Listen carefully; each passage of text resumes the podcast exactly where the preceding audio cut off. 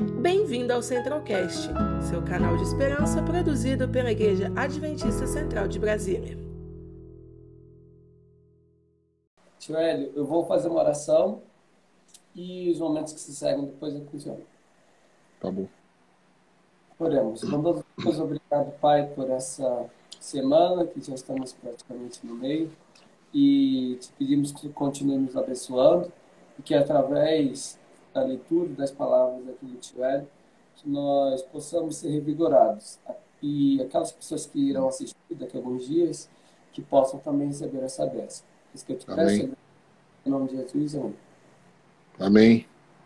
Me escutam bem? Sim. Ok.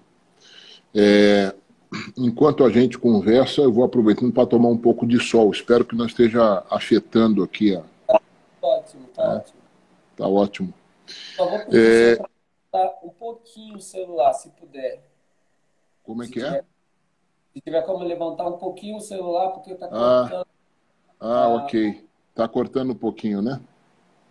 Deixa eu ver como é que eu faço isso aqui. O Hélio é o meu assessor aqui para esses assuntos. Ah, sim. Seria melhor assim, né? Ótimo. Ver se eu consigo virar isso aqui.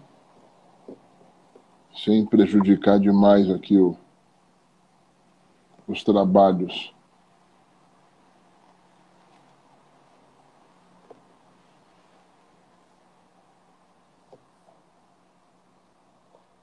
Ok.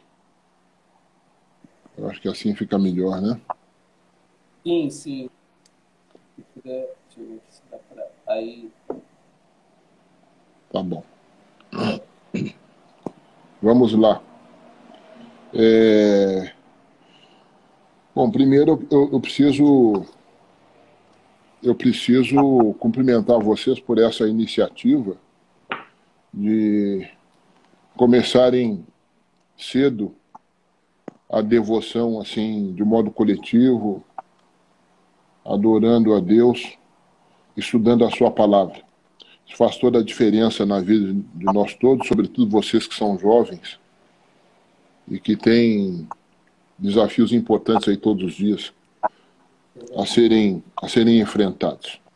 O capítulo 43 desse excelente livro, Os Escolhidos, ele, ele traz uma experiência que é dolorosa num primeiro momento, que é a morte, que é o que foi a morte de Moisés. Moisés está na galeria dos homens mais importantes, sem sombra de dúvida, na história de Israel. Ele é comparado a Abraão, a Davi, que são os homens que. É outros tantos, mas ele teve um papel especial. A gente, quando vai analisar a experiência de Moisés, deve fazê-lo pelo menos é, considerando a sua vida em três partes. É um homem que viveu 120 anos, e nesse período que ele viveu, é, os primeiros 40 anos foram de preparo junto à corte é, do Egito. É, depois daquela experiência é, é, dele ter sido retirado das águas que é o nome dele, né? Retirado das águas. O significado do nome dele, ele foi criado pela filha de Faraó e naquele episódio trágico que ele tirou a vida do egípcio, de um egípcio, ele acabou é, tentativamente precipitando um plano que ele julgava que Deus tinha para ele, mas não era daquela forma. Aí ele teve que passar a segunda parte da vida dele no deserto. Agora vocês imaginem, vocês que são jovens, um homem com 80 anos começando. Meu pai tem 82, praticamente na idade do meu pai, tendo que começar o processo. Aí sim Deus o chamou para cumprir a missão que, que tinha para ele. Então é muito interessante, no último texto da sua vida, é que ele se tornou o homem que conduziu, que retirou Israel, é, cumprindo missão dada por Deus, retirou Israel do Egito e tentou conduzir aquela geração pelo deserto. Curioso é de que no final da vida dele só existiam, com a morte de Moisés, só duas pessoas que saíram com ele do Egito, só dois adultos entraram em Canaã. É? Isso me chamou a atenção nessa, nessa leitura. Foram Caleb e Josué. Os dois, as duas únicas pessoas daquela geração de adultos que saiu do Egito que, habit, é, que entrou em Canaã. Isso é muito significativo, né?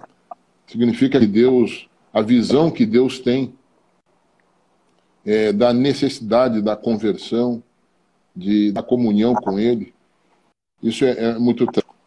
Mas, enfim, o livro diz no capítulo 43, obviamente eu não vou ler tudo, vou compulsar algumas partes e irei comentando, acho que pode ser assim, né? Lá pelo meio o, da introdução, é, diz que.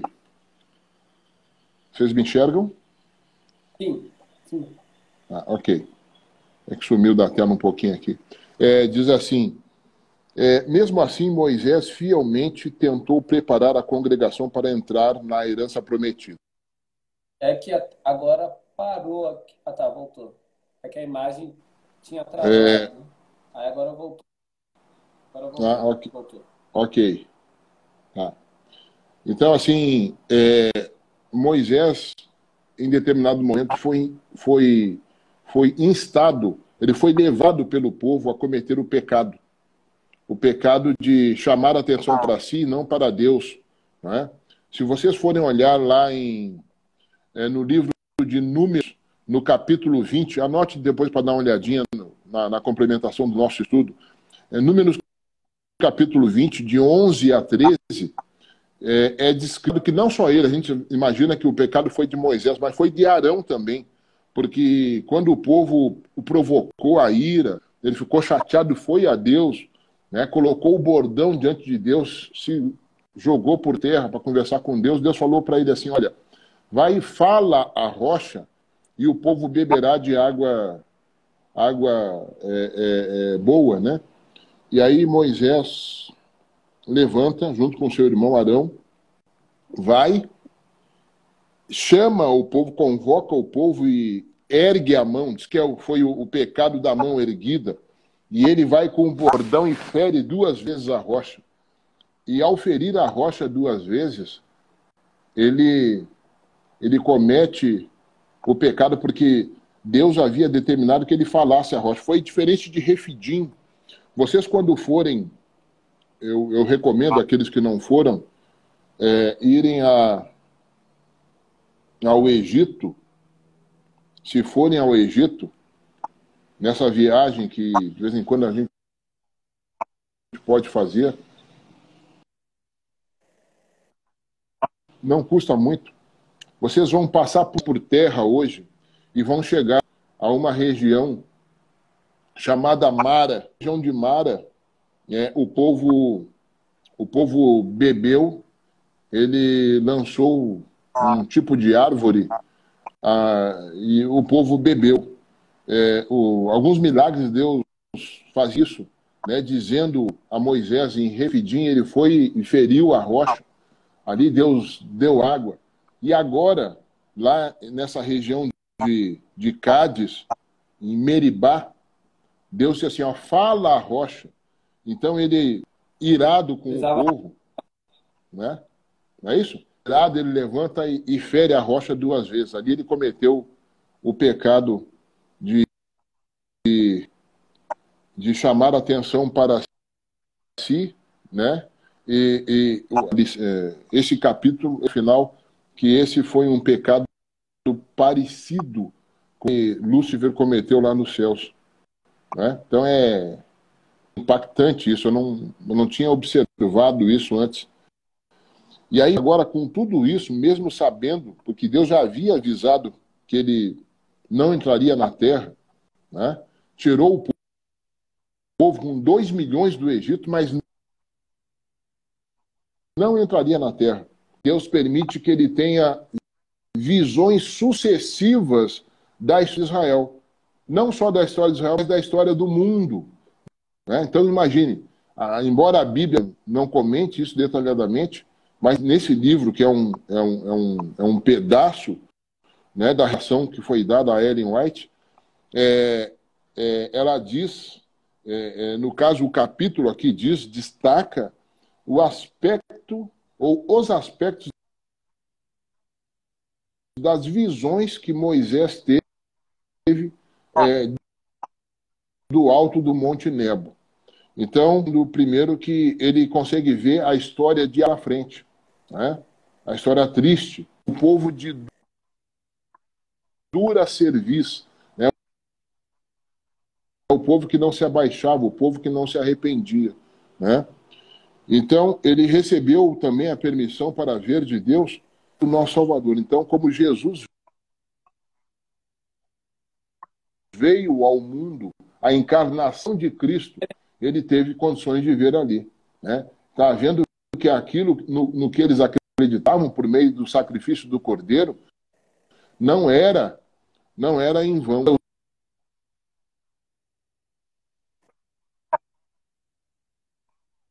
Os seus e os seus o rejeitaram. Né? Ele consegue ver um momento terrível, e aí eu vou dizer para vocês, tá? é, é, o dos lugares foi o, o Getsemane, porque foi ali, meus queridos, que Jesus viveu o momento mais mais grave da história da humanidade. Porque se ali Jesus tivesse aberto mão de continuar a cumprir o sacrifício para o qual ele encarnou, seria tudo isso que nós estamos fazendo aqui. Não teria sentido nenhum. Né? E Moisés enxergou isso pela revelação divina. Viu o sacrifício que Jesus estava fazendo. O Filho de Deus deveria ser levantado para que todo o que nele crê é, é, tenha a eterna. A manifestação aí, João 3, 15, 3, 16. Né? Então percebam que lado ele ouviu o grito de agonia de Jesus, dizendo: Meu Deus, meu Deus, por que me desamparaste? É, Moisés também olhou novamente e viu Jesus saindo da tumba três dias depois. Ele viu que não estava né, é, é, condenado a viver, a, vi, a viver não, mas a, a, continuar morto eternamente. Ele entendeu que a Jesus era uma morte substitutiva. Não é? Ele não sabia que ele iria ressuscitar. Deus não tinha revelado que na morte dele, mas depois ele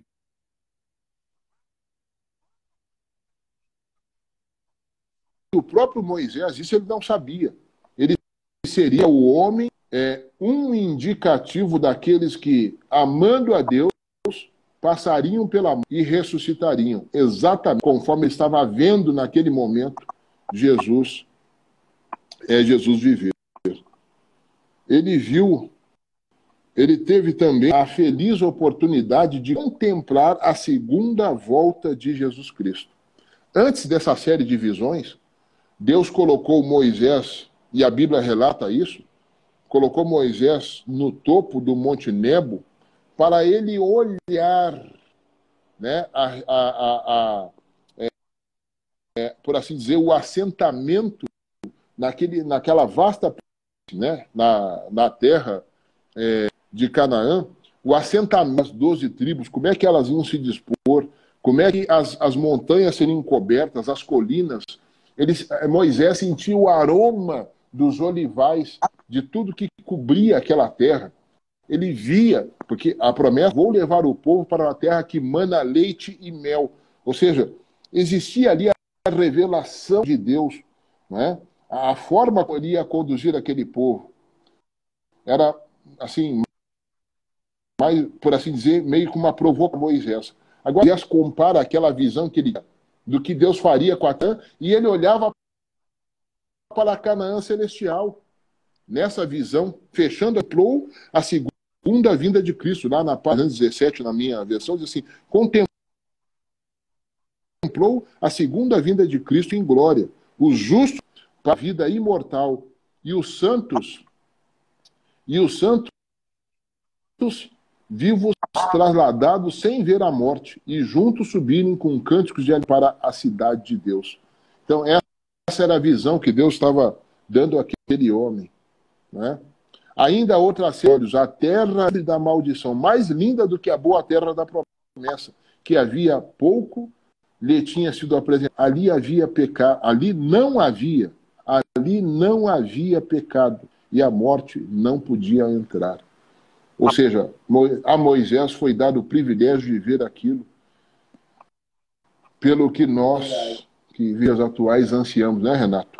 Então, isso é, é muito interessante. Então, ele diz, já o capítulo, então, como um guerreiro cansado, ele se deita a descansar. Moisés, o servo do Senhor, morreu ali, em Moabe, como o Senhor dissera. Ele o sepultou em Moabe, no vale que fica diante de Betor, mas até hoje ninguém sabe onde está localizado seu túmulo. Essa é a descrição do capítulo 34 e os versos 5 e 6. Então, a morte de Moisés está toda descrita no capítulo 34. E lá no capítulo 32, na parte final, se faz a lição de tudo que nós vimos até agora, que foi o último dia de vida na terra. Tá? É, se o povo soubesse, diz o texto, onde se localizava o túmulo, muitos teriam corrido perigo de corpo sem vida. Pode ter certeza que o próprio Satanás iria ajudar o povo né, nessa tarefa de buscar o local onde Moisés foi morto para idolatrá-lo. Né? Aquele povo que era é, sempre pelo pecado da idolatria, faria isso com o próprio Moisés, o líder daquele teria... povo por pelo menos 40 anos. Né? E tudo teria o próprio Cristo com os... Diga. Essa caminhada que eles tiveram Deus, Diga lá, amigo. O trabalho que Moisés fez de indicar, de levar eles a Deus, não teria mais validade alguma, né? Porque eles iam adorar agora Moisés e não adorar a Deus. É verdade. É verdade. Então diz que o próprio Cristo com os anjos que sepultaram Moisés é, desceu do céu para chamar o santo que dormia. Então aqui já começa a falar da, do ato de ressurreição de Moisés. A Bíblia não revela, nós não sabemos, o Espírito você não faz menção quanto tempo Moisés foi morto. Nós não sabemos disso. Né? Mas Cristo envolveu-se, ele mesmo envolveu-se no papel de, com os anjos.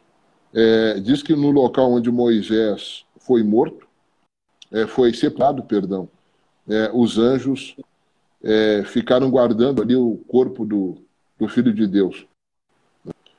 Não era mais o Filho de Deus que estava ali, e sim o corpo dele, né? porque era o corpo sem vida.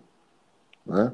E aí o próprio Jesus, com os anjos, descem do céu para chamar o santo que dormia. Satanás exultou por ter sido bem sucedido em levar Moisés, e assim se colocar sob o domínio da morte. Ou seja, enquanto Moisés estivesse morto, é, o diabo iria é, teria o entendimento né, que ele estaria perdido para sempre, mas não. É, como ele se arrependeu, isso é uma lição extraordinária para nós todos. A gente passa a vida, né, passa os dias e não se lembra disso, que qualquer um de nós estamos sujeitos à morte. E seria de nós se nós fomos para o túmulo sem a confissão dos nossos pecados. O problema não é ter o pecado, o problema é confessar, não reconhecer não passar o processo do arrependimento. Isso é que é terrível, né? Que tira, me tira a condição de poder é, é, ser ressuscitado por Deus. Isso.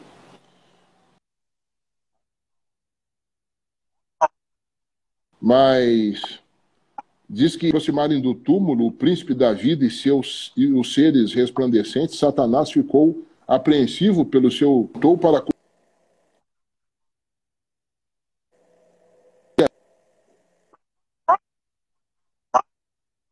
até mesmo Moisés não tinha sido capaz de guardar a lei de Deus. Ou seja, Satanás quer adeptos, Satanás quer argumentos para dizer assim: ah, tu vai salvar o Hélio, você vai salvar o Renato, vai salvar a Larissa, vai salvar o Pedro.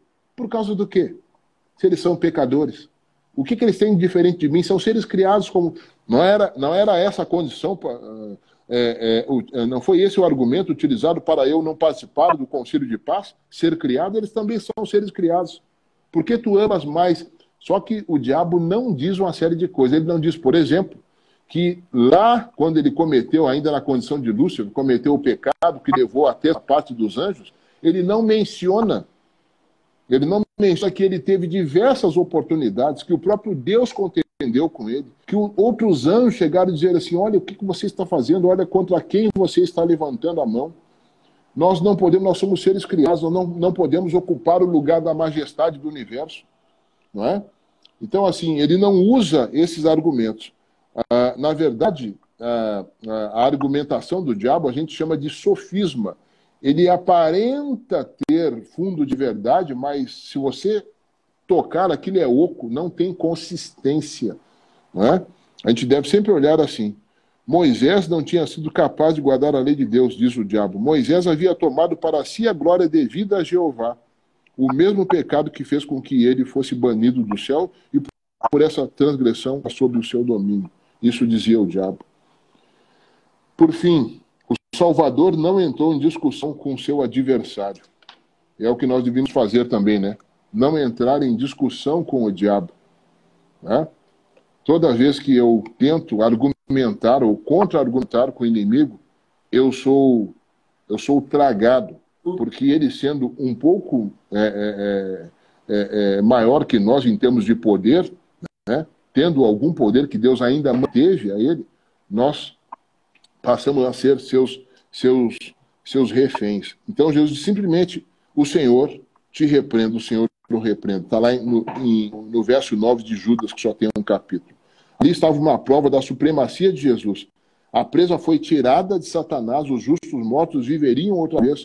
Moisés saiu do túmulo glorificado e subiu com seu libertador à cidade, à cidade de Deus. Então Moisés está lá em cima com Deus. E como é que a gente sabe disso?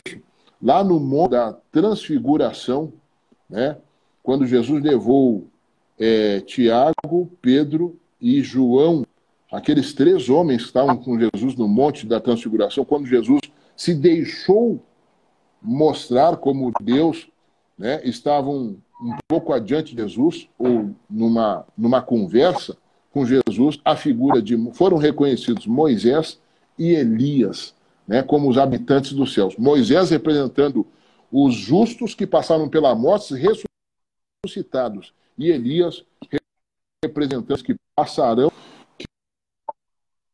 que o Senhor exige.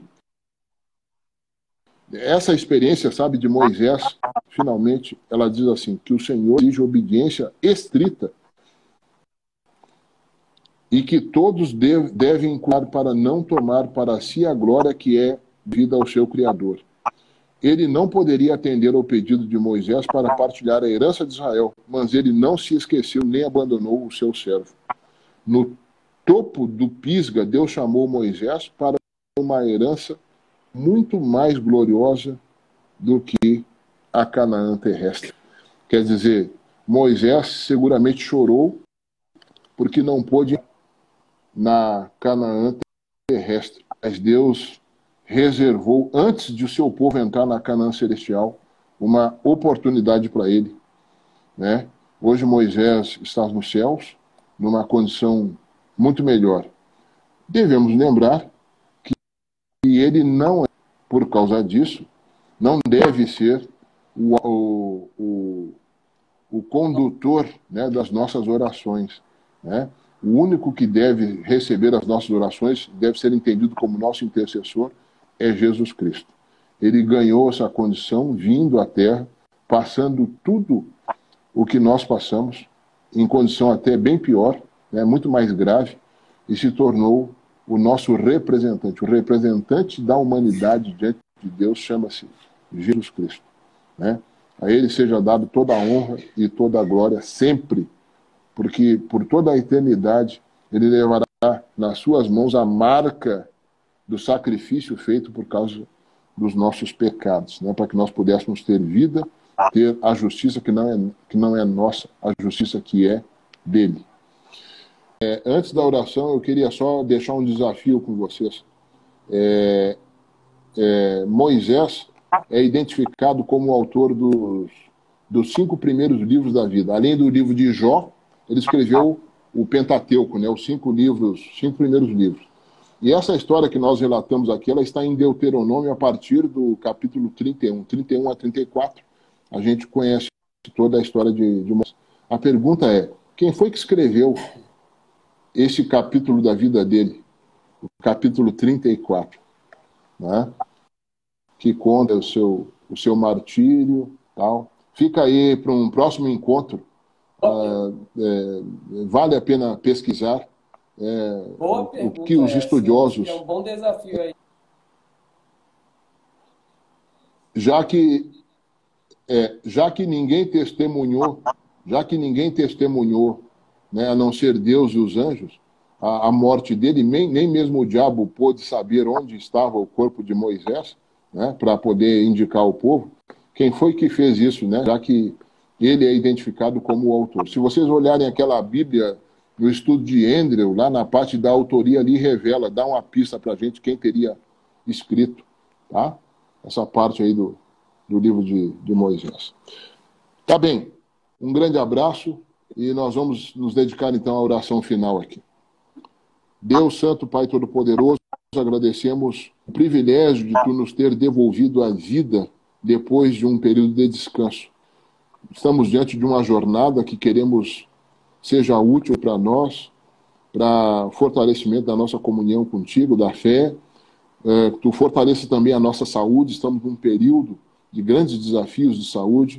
Que nós, os nossos familiares, sejamos fortalecidos em Ti, que os princípios da boa saúde sejam manifestados em nós. Obrigado por essa história fantástica, dramática, sim, mas que nos ensina grandes coisas.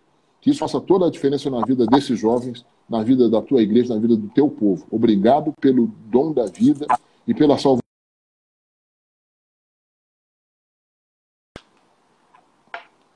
Tem um dia.